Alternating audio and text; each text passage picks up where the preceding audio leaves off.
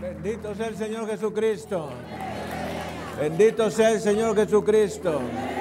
Bendito sea el Señor Jesucristo. Toda la gloria, toda la honra, toda la alabanza y la acción de gracias se da al Cordero Jesucristo. Emanuel, Dios con nosotros. Posiblemente usted vaya a escuchar el día de hoy el mensaje más sensacional de su vida. Dele gloria, honra y alabanza al Cordero. Bendito sea el Señor Jesucristo. Hay vida en Jesús. Hay vida en Jesús. Hay vida en Jesús. Gracias Señor. Vamos a prepararnos por ahí en la segunda carta a los Corintios, capítulo 12. Y vamos a estar ahí en los versículos 8 y 9. Hoy vamos a iniciar una nueva serie a la cual hemos intitulado Bástate mi gracia. Y los hijos de Dios repetimos, bástate mi gracia. Vamos a iniciar esta serie de unos tres, cuatro mensajes de la palabra de Dios y yo quiero que tú y usted se apropie de esta enseñanza de la palabra que Dios tiene para nosotros el día de hoy. Y nos dice en este par de versículos, respecto a lo cual tres veces he rogado al Señor que lo quite de mí. Y me ha dicho, bástate mi gracia, porque mi poder se perfecciona en la debilidad. Por tanto, de buena gana me gloriaré más bien en mis debilidades para que repose sobre mí el poder de Cristo. Sea el nombre de Jesucristo bendito. Vamos a prepararnos con este pasaje de la palabra de Dios. Padre, te damos las gracias en esta hora por tu amor, por tu profunda misericordia y bondad que tienes para con nosotros. Pero sobre todo gracias te damos por tu Hijo Jesucristo, por quien hemos recibido absolutamente todo lo que ser humano pueda recibir en este planeta. Gracias te damos por la vida, por la salud, por la salvación de nuestra alma, por la liberación. Y gracias por tu gracia, por tu favor inmerecido que tienes para nuestras vidas. Te pedimos, Padre precioso, que hoy te vuelques en nosotros, te derrames en nosotros, que la presencia eterna de Jesucristo, Dios Todopoderoso, llene cada área de este templo mientras anunciamos y proclamamos y enseñamos tu santa y preciosa palabra. Que ninguno de nosotros salgamos ni nos retiremos siendo los mismos, sino que seamos transformados por tu poder. Te lo pedimos en el precioso nombre de Jesucristo. Y los hijos de Dios decimos, amén. Gracias Señor. Alabemos a nuestro Dios. Bendito sea Jesucristo. Transmitiendo desde la iglesia El Camino de México su programa La Palabra Viviente. Vamos a dar un saludo a nuestro auditorio nacional y mundial. Bendito sea Jesucristo, Dios Todopoderoso, Dios Eterno. Siendo las nueve de la mañana hora de Los Ángeles, 11 de la mañana hora de México y del centro de los Estados Unidos, 12 de mediodía y de Canadá, siendo las 5 de la tarde, hora del Reino Unido, y 6 de la tarde, hora de París, Roma, Berlín y Madrid, 7 de la noche, hora de Jerusalén. transmitiendo desde la Iglesia El Camino de México su programa La Palabra Viviente. Estamos transmitiendo a través de televisión mundial, radio, televisión cristiana e internet televisión, su programa, el cual dice a mis espaldas la palabra viviente. Hoy con esta serie a la cual hemos intitulado por razones explícitas e implícitas, bástate mi gracia.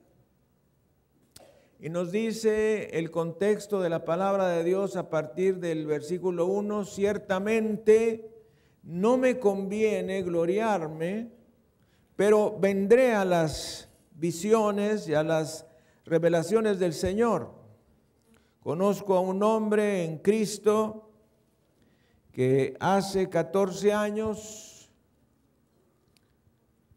si en el cuerpo no lo sé, si fuera del cuerpo no lo sé, Dios lo sabe, fue arrebatado hasta el tercer cielo y conozco al tal hombre, si en el cuerpo o fuera del cuerpo no lo sé, Dios lo sabe, que fue arrebatado al paraíso donde oyó palabras inefables que no le es dado al hombre expresar. De tal hombre me gloriaré, pero de mí mismo en nada me gloriaré, sino en mis debilidades. Sin embargo, si quisiera gloriarme, no sería insensato, porque diría la verdad. Pero lo dejo para que nadie piense de mí más de lo que en mí ve u oye de mí y para que la grandeza de las revelaciones no me exaltase desmedidamente, me fue dado un aguijón en mi carne, un mensajero de Satanás que me abofeté para que no me enaltezca sobremanera. Respecto a lo cual tres veces he rogado al Señor que lo quite de mí. Y me ha dicho, bástate mi gracia, porque mi poder se perfecciona en la debilidad. Por tanto, de buena gana me gloriaré más bien en mis debilidades para que repose sobre mí el poder de Cristo.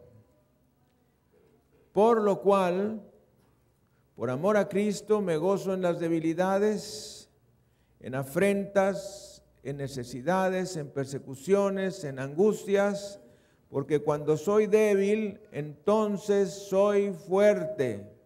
Y los hijos de Dios repetimos, por cuando soy débil, entonces soy fuerte. Bendito sea Jesucristo. Yo quisiera que meditáramos en algunas porciones de este pasaje de la palabra de Dios. Y obviamente el apóstol Pablo se está refiriendo a su persona. Alguien diga, el apóstol Pablo se está refiriendo a su persona. Y dice él que no me conviene gloriarme. Conozco a un hombre en Cristo hace 14 años y luego no mm, declara claramente si fue estando él en su cuerpo de carne o fue en el espíritu. Pero dice que fue arrebatado al tercer cielo.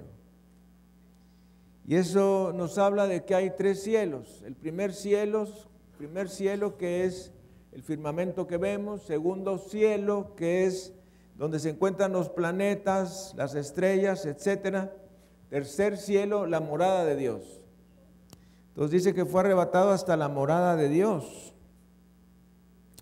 Y eh, también nos dice que por causa de que la grandeza de las revelaciones no le exaltase desmedidamente, le fue dado un aguijón en su carne, es decir, una enfermedad.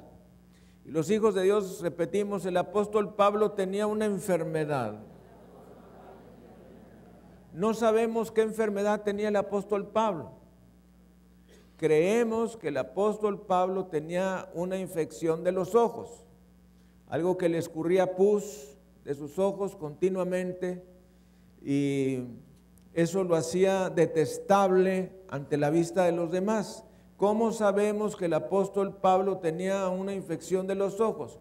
Por la carta a los Gálatas, donde nos dice que los Gálatas se querían sacar los ojos para dárselos al apóstol Pablo, para que él pudiera ver. Bueno, algunos de ustedes no se han sacado los ojos, pero se han sacado la sangre para dársela a este humilde siervo del Señor Jesucristo. Bendito sea el Señor Jesús. Dele un aplauso y gloria al Señor Jesucristo. O sea que a esta iglesia yo nada más no la tengo en mi corazón, también la tengo en mi sangre. Bendito sea el Señor Jesucristo. Gracias Señor. Bien, entonces dice la palabra de Dios. Realmente no sabemos de qué estaba enfermo el apóstol Pablo. Creemos que era eso, pero nadie fue amigo de Pablo ni nos dice claramente que, de qué estaba enfermo el apóstol Pablo. Quizá tenía otra enfermedad, no sabemos. Pero lo que sí sabemos es que no se sanaba. Y los hijos de Dios decimos, no se sanaba. Y no se sanaba, y no se sanaba, y no se sanaba. Y dice que tres veces le pidió a Dios que lo sanara y Dios no lo sanó. Sino que le dijo, bástate mi gracia. Esto está muy claro para que de vez en cuando que nosotros nos enfermamos y no nos aliviamos, pensamos que Dios ha faltado a su promesa. Dios no ha faltado a su promesa. El apóstol Pablo estuvo enfermo y no se aliviaba y no se aliviaba y no se aliviaba. Y tres veces por lo menos le pidió a Dios que lo sanara y mismas que no fue sanado. Entonces, ¿Qué más? ¿Qué más podemos aprender de este pasaje de la palabra de Dios? Bueno, una cosa muy interesante, que Dios le dijo, bástate mi gracia, porque mi poder se perfecciona en la debilidad. ¿Qué le dijo el Señor al apóstol Pablo? Pablo le dijo, te basta mi gracia. ¿Qué es lo que te falta a ti? ¿Qué es lo que te basta a ti? La gracia de Dios. ¿Qué es lo que necesitamos nosotros? La gracia de Dios. ¿Qué necesitamos? La gracia de Dios. ¿Qué es lo que nos hace falta? La gracia de Dios. ¿Qué es lo único que necesitamos? La gracia de Dios. Es todo lo que nos hace falta. Bendito sea el Señor Jesucristo. Y entonces nos sigue diciendo, por tanto, de buena gana me gloriaré más bien en mis debilidades para que repose en mí el poder de Cristo. Por lo cual, por amor a Cristo, me gozo. Esto está tremendo. Me gozo en las debilidades, en afrentas, en necesidades, en persecuciones, en angustias, porque cuando soy débil, entonces soy fuerte. Oiga, ¿quién de ustedes y yo nos vamos a gozar en las debilidades? ¿Quién se va a gozar en las afrentas, en las necesidades, en las persecuciones, en las angustias? Pues nadie. Pero si nos basta su gracia, entonces sí. Y los hijos de Dios decimos entonces sí. Si con su gracia nos es suficiente, bueno, pues entonces sí nos gozaremos en todo esto, debilidades, afrentas, necesidades, persecuciones, angustias, etc. Y hoy vamos a hablar del Dios de toda gracia. Vamos a ir a la primera carta de Pedro en el capítulo 5, versículo 10. una cosa más respecto a la segunda carta a los Corintios en el capítulo 12. En eh, el versículo 9 en la King James dice, de buena gana me gloriaré en mis enfermedades. O sea, no solamente en mis debilidades, en mis enfermedades, dice King James. Esto viene del griego asteneia, de donde viene la palabra debilidad o enfermedad, donde viene la palabra astenia, cansancio. Entonces, de buena gana me gloriaré en mis astenellas, en mis debilidades, en mis enfermedades, en mis cansancios. Bien, vamos a 1 Pedro 5, un poquito más adelante. Hebreos, Santiago, 1 Pedro 5, versículo 10. Mas el Dios de toda gracia, que nos llamó a su gloria eterna en Jesucristo, después que hayáis padecido un poco de tiempo, Él mismo os perfeccione, afirme, fortalezca y establezca. A Él sea la gloria y el imperio por los siglos de los siglos. Amén. Dos cosas importantes, por lo menos en este pasaje del 10 y 11 de 1 Pedro 5. Número uno, el Dios de toda gracia, que es de lo que estamos hablando aquí. El Dios de toda gracia, que nos llamó a su gloria eterna en Jesucristo. Atención lo que sigue a continuación después que hayáis padecido un poco de tiempo. Vamos a repetir eso. Después de que hayáis padecido un poco de tiempo. ¿Quién quiere sufrir? Nadie. Nadie queremos sufrir. Pero dice la palabra de Dios, después de que hayáis padecido un poco de tiempo. Eso quiere decir que mientras estemos en la tierra, pues vamos a tener un poco de padecimiento un poco de padecimiento que no queremos. No queremos enfermedades, no queremos problemas, no queremos dificultades, angustias, problemas económicos, problemas conyugales, problemas familiares. No queremos ningún problema, pero dice la palabra de Dios que los problemas son inherentes, consustanciales al ser humano. Entonces, mientras estemos en la tierra, vamos a padecer un poco de tiempo. ¿Entendido?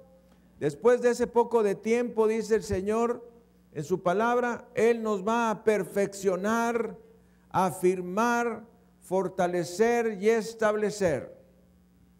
Oiga usted que este apóstol San Pedro no es al parecer el mismo de hechos, eh, no, que digo de hechos, del Evangelio, porque si tú ves al apóstol Pedro del Evangelio, pues vas a ver que era un Pedro tosco, un Pedro ah, pues aventado, un Pedro que se medio desnudaba para pescar, y eso nos hace pensar que era un hombre medio desbaratadón, ¿verdad? Sin embargo, algo le pasó a Pedro, y eso que le pasó a Pedro es lo mismo que te puede pasar a ti. Y lo mismo que me ha estado pasando a mí, que es que Dios te transforma. Dios te transforma de lo que tú eras a lo que tú estás haciendo ahora y lo que tú vas a hacer. Dios nos transforma por el trabajo del Espíritu Santo en nuestras vidas. Bendito sea el Señor Jesucristo. Entonces, si nosotros vemos al Pedro del Evangelio, vemos al Pedro de Primera de Pedro, pues nomás no nos checa nos vemos a un Pedro totalmente transformado. Este Pedro totalmente transformado fue por el poder del Espíritu. La otra cosa que vamos a ver aquí es que el Pedro del el libro del Evangelio era un Pedro joven. Aquí estamos viendo a un Pedro mayor, un Pedro mayor. Entonces también los años, pues algo se le pega a uno con los años. ¿eh? Y más se te pega con la palabra de Dios. Bendito sea el Señor Jesucristo. Entonces, todo esto lo vemos en la vida del apóstol Pedro. Y es que las aflicciones, como dice por ahí la carta de Santiago, también las aflicciones tienen por objetivo eh, producir en nosotros carácter, producir en nosotros virtud, producir en nosotros eh, un fortalecimiento y un establecimiento, algo que no te lo da necesariamente la edad, te lo da eh, la palabra de Dios, te lo da el obedecer la palabra, te lo dan las tribulaciones, las aflicciones, te lo dan. Tú no eres la misma persona que eras antes de recibir a Jesucristo. Tú no eres la misma persona que tú eras el día de ayer, ni el día de antier, ni el día de anteayer. Tú eres una otra persona. ¿Por qué? Porque las aflicciones nos transforman. Los problemas, las enfermedades nos transforman. Y pues líbrenos el Señor de querer compararnos al apóstol Pablo. Estamos a una distancia estratosférica de lo que el apóstol San Pablo era. Pero bendito sea el Señor por su gracia preciosa. Vamos a leer el contexto ahí en la primera de Pedro capítulo 5 y vamos a leer a partir del versículo 6 que nos dice, humillaos pues bajo la poderosa mano de Dios. ¿Qué dice que dijo? Que tenemos que humillarnos bajo la poderosa mano de Dios para que Él los exalte cuando fuere tiempo. ¿Quién se acuerda eso de que al que se humilla Dios lo exalta y al que se exalta Dios lo humilla? ¿Quién se acuerda de eso? Bueno, aquí está de nuevo. Y luego viene el versículo glorioso, versículo 7, echando toda vuestra ansiedad sobre Él, porque Él tiene cuidado de vosotros. ¿Cuánto es lo que le tenemos que poner a Dios de nuestras cargas, problemas, dificultades y angustias? ¿Cuánto? Todo. Dice, echando toda vuestra ansiedad sobre quién? Sobre Jesús, no sobre el esposo, no sobre la esposa, no sobre los hijos, no sobre los creyentes, sobre Jesús. Todas nuestras ansiedades, todas nuestras preocupaciones, todas nuestras angustias deben de estar puestas sobre Jesús, no sobre otras personas. Y nos dice la palabra que Él tiene cuidado de nosotros. Bendito sea el Señor Jesucristo. Voy a brincarme el versículo 8 y vamos al 9 que dice, al cual, bueno, voy a leer el 8 porque está íntimamente relacionado. Sed sobrios y velad porque vuestro adversario, el diablo como león rugiente, anda alrededor buscando a quien devorar. Voy a darles una enseñanza que me ha sido de mucha bendición en mi vida. ¿Quién sabe que el león no mata? Levanten la mano. Bueno, levanten la mano los que sí saben. Ahora bájela. Levanten la mano los que no saben. Bueno, la que mata es la hembra. Desen un aplauso a las mujeres. Bueno, eso me dijeron. ¿Quién sabe si era cierto? O sea que el león ruge, pero no mata. Tremenda lección para el matrimonio. ¿Verdad? El león ruge, pero no mata. Le ruge. Sobre todo si no se ha metido a bañar. Le ruge la boca, le ruge las alas. ¿Eh? Entonces, eh, pero el, león no mata, pero ruge y entonces se lo avienta a la leona. Y entonces la leona que lo pesca y le da de comer a los críos, ¿eh? a su rebaño de leoncitos. Entonces, ¿qué aprendemos aquí? Pues que Satanás ruge, pero no hace nada. A ver, dele gloria, honra y alabanza al Cordero. ¿Qué es lo que aprendemos? Que Satanás ruge, pero no mata. Ruge, testerea, sacude, pues no va a matar, la que mata es la hembra. A esa es a la que hay que tenerle miedo. No es ninguna reflexión a ninguna mujer de esta santa iglesia el camino.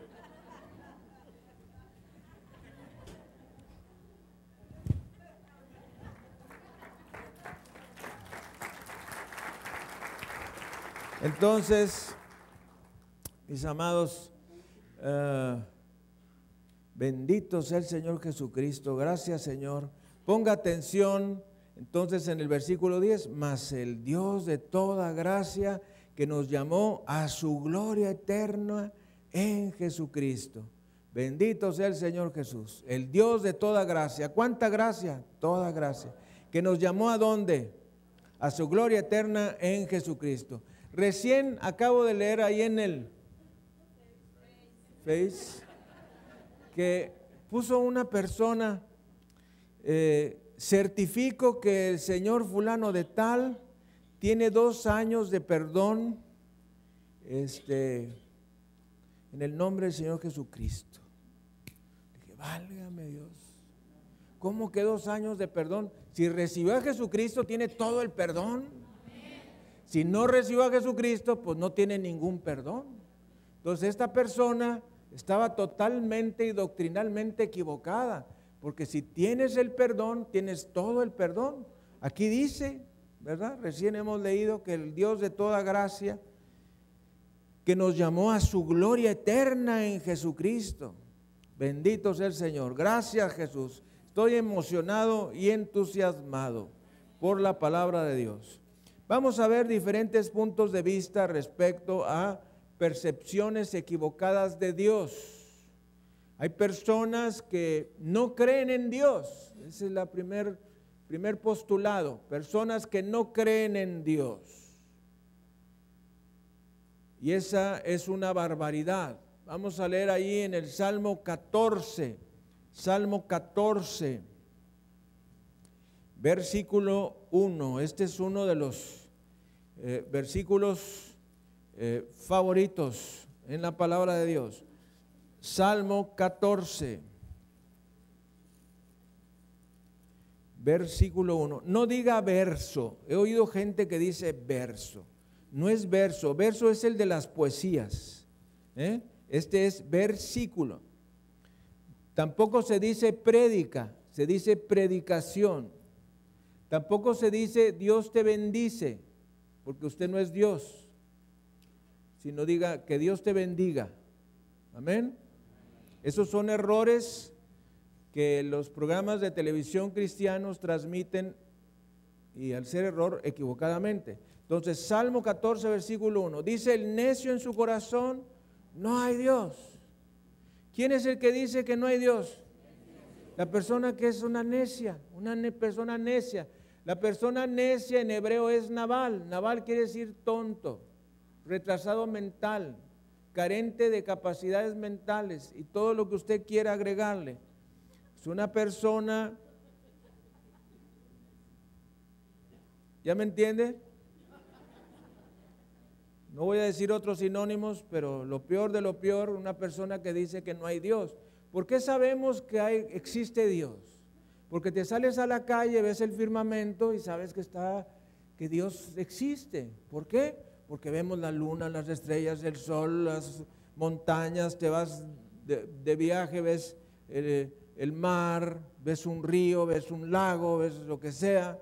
Entonces sabes que hay un diseñador, que hay un arquitecto, que hay un ingeniero celestial que creó todo eso. Casi la peor de todas las necedades que hay es no creer que exista Dios. También, ah, o sea, una persona necia es una persona que no tiene ningún tipo de fe. La segunda posición es personas que creen que Dios es una fuerza impersonal. Es decir, pues es algo que existe, pero es algo que no se puede alcanzar, que no se puede eh, personalizar, que no te puede ayudar. Esa es la segunda posición. Tercer posición, Dios es un Padre bueno. Bueno, tiene algo de razón eso. Dios es un Padre bueno, pero ahorita se va a dar cuenta que no están totalmente en lo correcto. Piensan que Dios es un Padre bueno, que no importa quién seas, que no importa qué hagas, que no importa dónde vayas, que no importa qué creas, de todos modos te vas a ir al cielo y ahí es donde está el error. Eso no es el Dios verdadero, a esa doctrina se le llama universalismo y los hijos de Dios decimos universalismo. Ese es un error. Cuarta manera de pensar es Big Brother.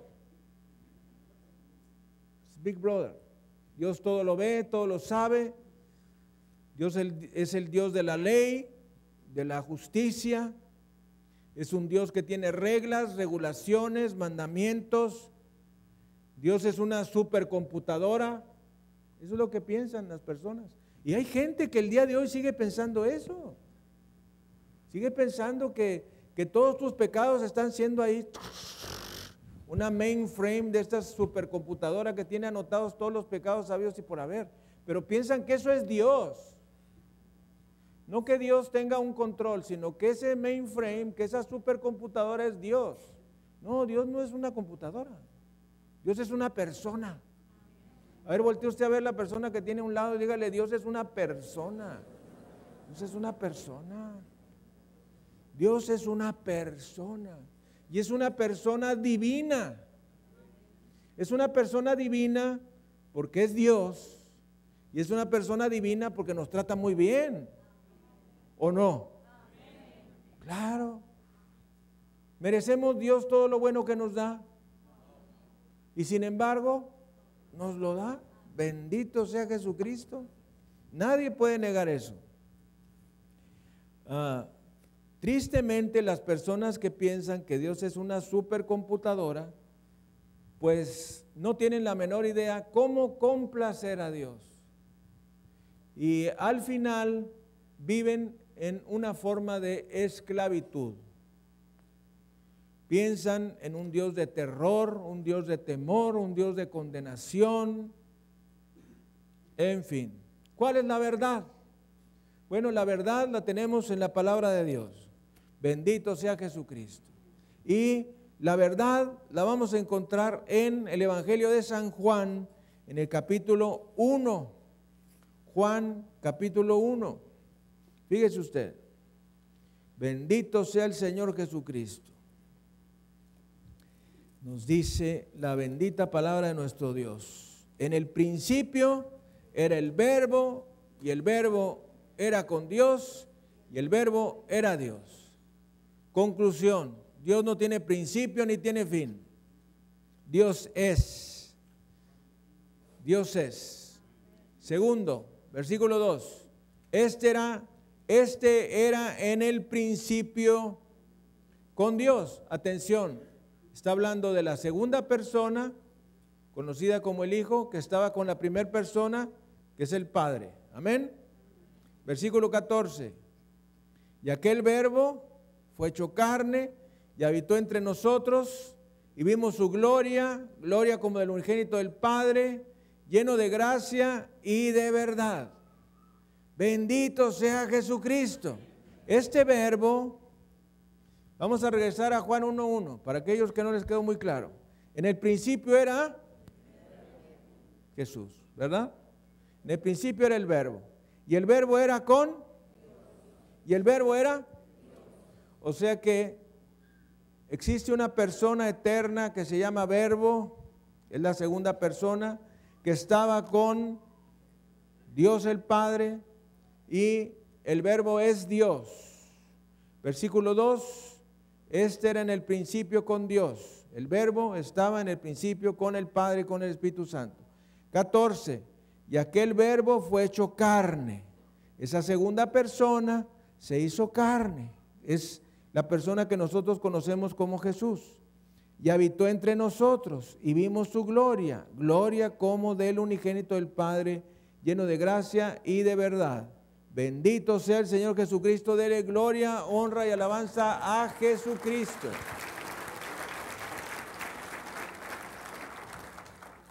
Entonces, cuando dice la palabra de Dios, y aquel verbo fue hecho carne y habitó entre nosotros, nos dice el Nuevo Testamento judío, y aquel verbo fue hecho carne e hizo su tabernáculo entre nosotros.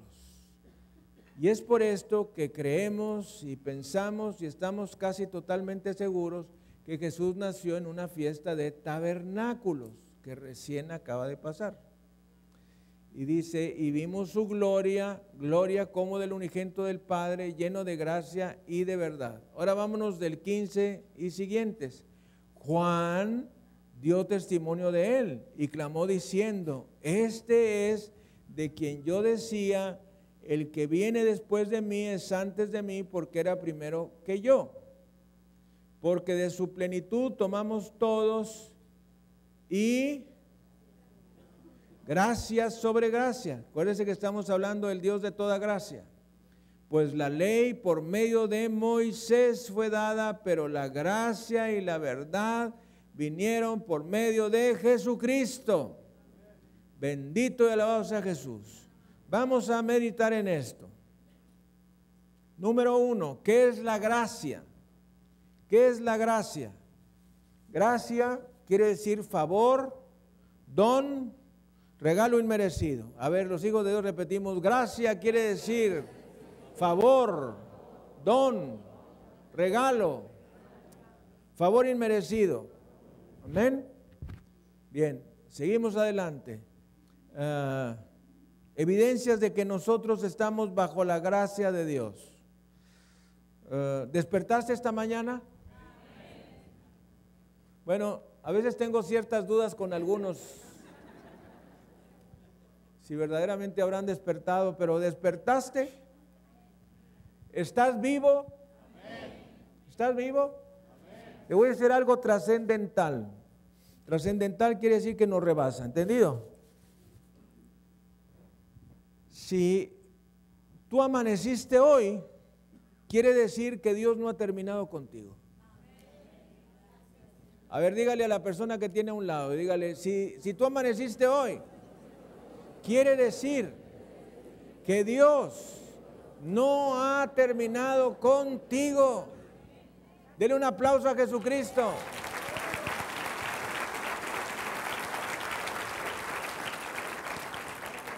De modo que si tú amaneciste hoy, quiere decir que Dios no ha terminado contigo.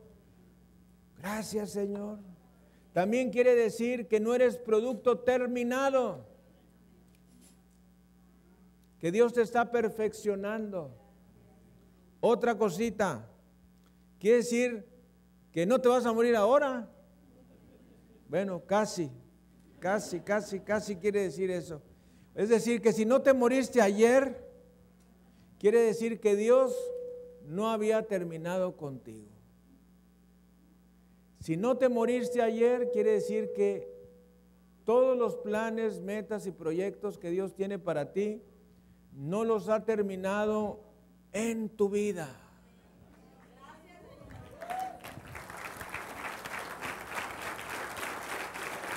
Dicho de otra manera, quiere decir que todavía le sigues hoy, que hay que seguir más adelante, que no hemos terminado. Cuando hace poco menos de tres semanas, específicamente el día, no, tantito más de dos semanas, específicamente el día 12 de octubre del 2015 a las 8.30 de la mañana, yo no me morí, pues significaba que Dios no había terminado conmigo. Porque literalmente arrojé dos litros y medio de sangre. Y para aquellos que no saben qué son dos litros y medio de sangre, es exactamente la mitad que tiene el cuerpo. ¡Pum! Dos litros y medio. Entonces ahí, San José, Cantán, caí en shock hipovolémico y no supe más de mí por tres días. Pero no había terminado. Dele gloria, honra y alabanza al Cordero. Gracias, Señor. Entonces, por ahí mi esposa me dijo, José, ¿no has terminado? Y oiga, esta mujer van dos veces que no me deja irme. Dos veces he estado así, literalmente, en peligro total de muerte. Dos veces. Una de un shock séptico, se me infectó la sangre con el piquete de un zancudo. O sea que yo veo los zancudos. Primero que llego a, una casa y le digo, ¿tienes eh, mosquiteros? Porque si me pica un zancudo me mata un zancudo. Satanás no me hace nada, pero un zancudo, quién sabe. No, no se crea, no se crea, estoy jugando. Entonces, ah, bendito sea el Señor Jesucristo. Y les digo esto por lo siguiente, que luego voy a hacer eh, énfasis en eso, el poder de la oración de dos. Y los hijos de Dios decimos el poder de la oración de dos.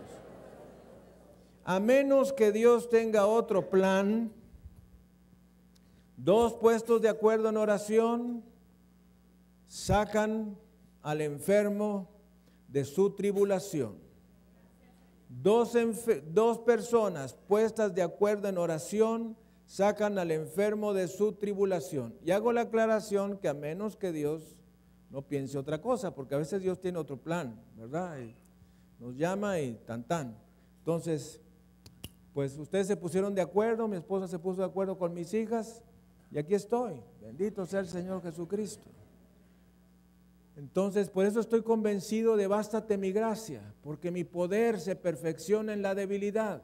Dice el Señor, de buena gana me, me gloriaré más bien en mis debilidades para que repose en mí el poder de Jesucristo. Entonces, nos dice la palabra del Señor en este pasaje de Juan 1, versículos 15 al 17. Ponga mucha atención. Dice, el versículo 16, ah, porque de su plenitud tomamos todos y gracias sobre gracia. Atención, versículo 17, pues la ley por medio de Moisés fue dada, pero la gracia y la verdad vinieron por medio de Jesucristo. Bendito sea el Señor Jesucristo. Fíjese que el rabino de nuestra ciudad de Monterrey, el rabino judío ortodoxo de nuestra ciudad de Monterrey, se llamaba Moisés. Ya él espero que esté con el Señor Jesucristo. Y o sea que estábamos el rabino él, judío ortodoxo, que se llamaba Moisés, y yo, el pastor José. ¿Entendido? Entonces a través de él vino la ley, pero a través de Jesucristo en mí vino la gracia.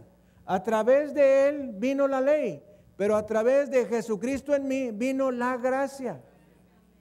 Y la ley no salva a nadie. A ver, voltee usted a ver la persona que tiene a un lado, dígale, la ley no salva a nadie. Está muy padre ser judío y todo lo que tú quieras, pero la ley no salva a nadie. La salvación está en la gracia. Aún en el Antiguo Testamento la salvación estaba en la gracia. Todo lo que se hacía en el Antiguo Testamento, derramar la sangre de los animales, poner el sacerdote la mano sobre el animalito que iba a ser sacrificado, etcétera, todo eso se hacía por fe, por fe en la gracia de Jesucristo. O sea, aún en el Antiguo Testamento todo lo que se hacía tenía que ver con la gracia y tenía que ver con la fe. Pero la ley no salva a nadie. La ley no salva a nadie. Por eso dice la palabra que ah, la ley por medio de Moisés fue dada, pero la gracia y la verdad vinieron por medio de Jesucristo. Y luego dice el versículo 18, a Dios nadie le vio jamás. El unigénito Hijo que está en el seno del Padre, Él le ha dado a conocer. Y de aquí se toma un maestro mío de la palabra de Dios de sanidad divina que dice que, decía, él ya está en la presencia de Dios, decía que, que Jesús le decía al Padre, papá, hay que salir fuera de detrás de las cortinas, porque por delante de las cortinas nadie nos ve.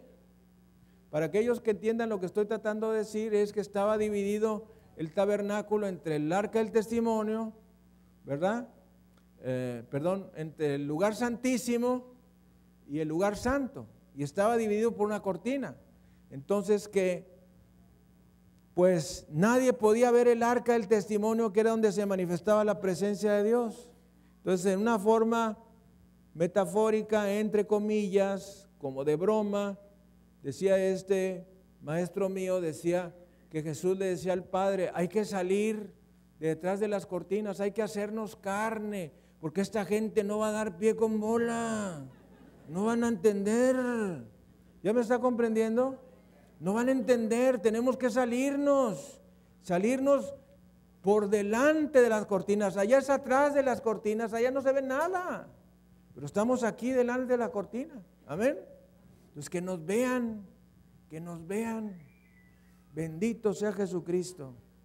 Entonces, la ley por medio de Moisés nos fue dada, pero la gracia y la verdad nos vinieron por medio de Jesucristo. Dele gloria, honra y alabanza en la casa de Dios.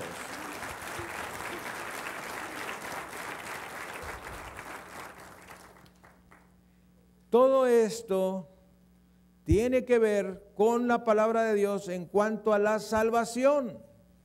Tenemos que entender que el Señor Jesucristo tuvo que venir perdonando, ayudando, sanando, liberando, motivando y bendiciendo. Si tú no entiendes quién es Jesucristo, cuál fue la razón por la que vino Jesús, ¿Qué fue lo que Jesús hizo por nosotros? Y el resultado de su sacrificio. Vas a acabar tratando de ganarte la salvación por obras. El día de ayer tomó posición ah, el nuevo líder obispo de la iglesia episcopal en la primera iglesia de Nueva York. La iglesia de Nueva York, ya te imaginarás, no sé, ni me crea, pero creo que está en la Quinta Avenida.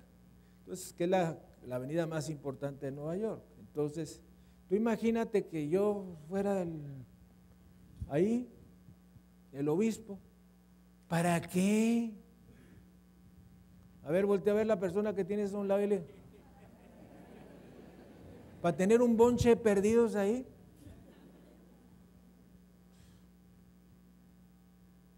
Yo voy a decir más cosas, pero no voy a decir. Entonces, ¿para qué? Lo acaban de nombrar. Es un iglesia, no, no, no, no, no, no. Como la Basílica de San Pedro en Roma, sí. Y el tipo es perdido. Todos los que van a ir son perdidos. Los que llegan a ir son perdidos. No tiene el mensaje. Está en el mensaje de la ley. Está en el único mensaje a por haber que, que se sabe la gente, el de las obras. ¿A dónde van a ir? Al infierno.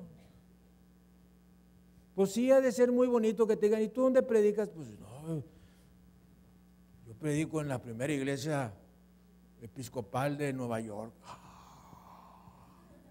¿Y doble dedito para abajo, condenación eterna.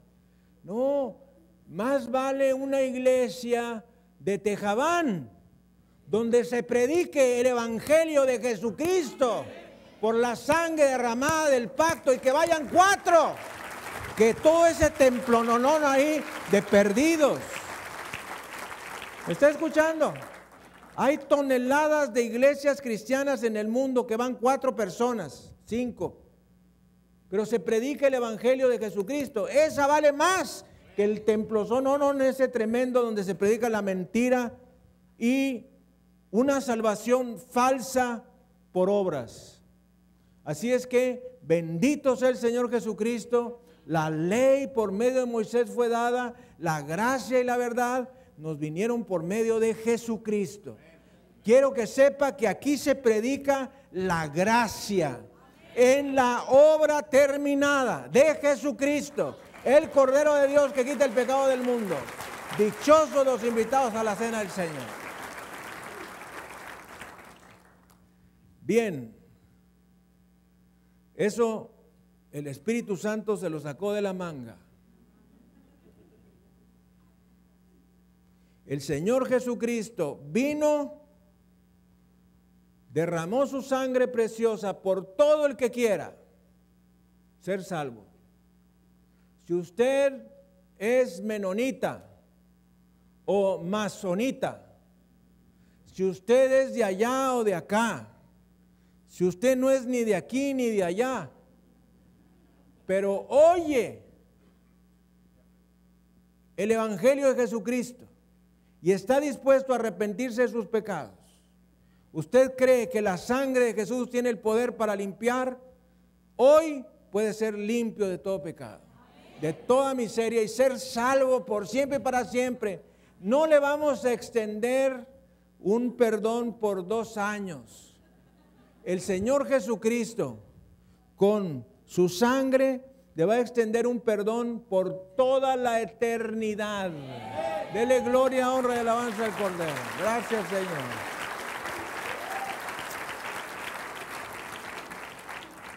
Vamos a inclinar nuestra cabeza, vamos a cerrar nuestros ojos.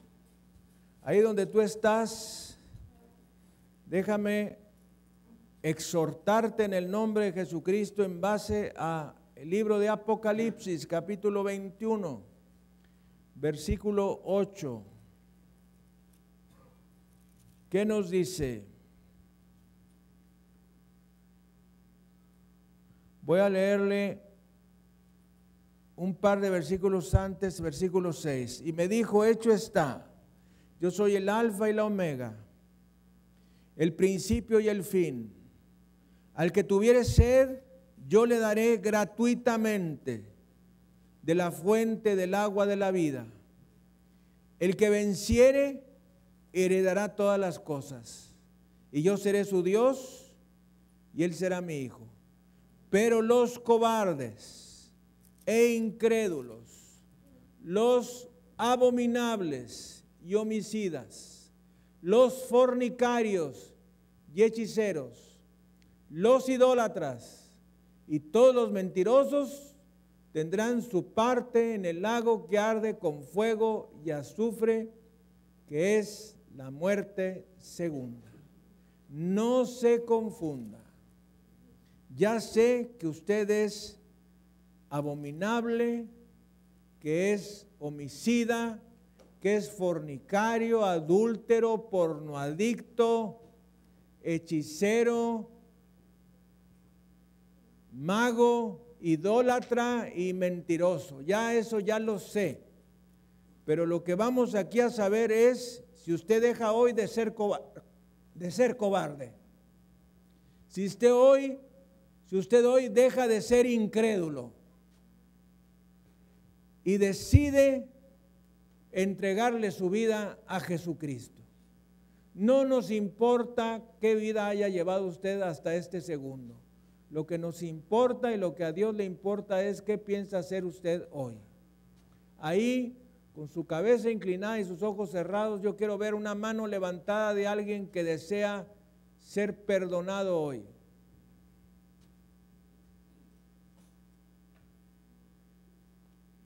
Bien, bájela.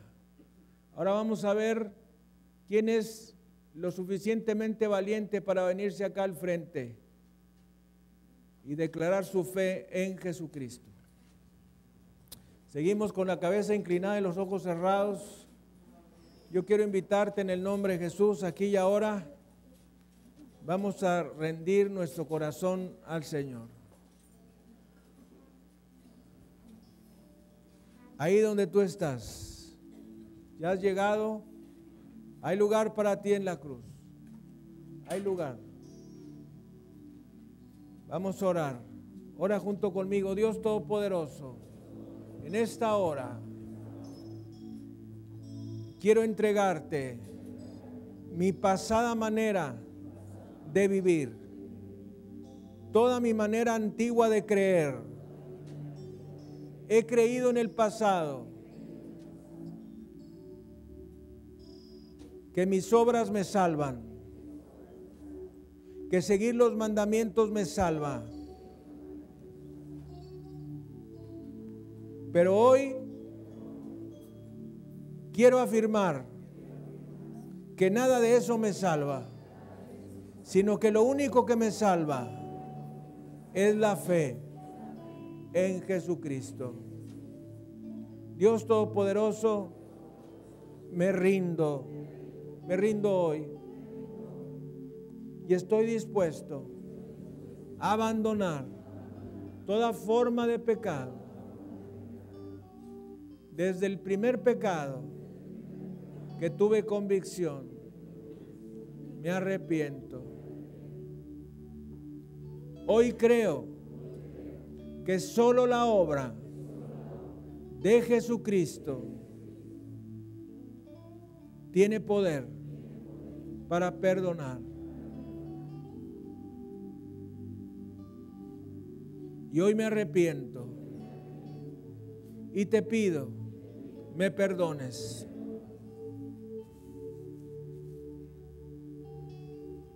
Y me laves con la sangre de Jesucristo. Señor Jesús, hoy me arrepiento y te pido, me laves con la sangre preciosa de Jesucristo. Señor Jesús, entra a mi corazón, sálvame, sáname, libérame, bendíceme y lléname con el Espíritu Santo.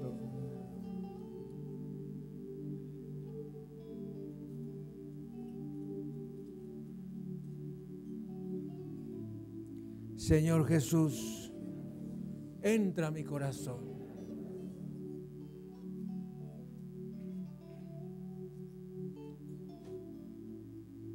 Bautízame en el Espíritu Santo y dame el fuego para predicar tu palabra. En el precioso nombre de Jesús, hoy me entrego y me rindo. Amén. Y amén. Y amén.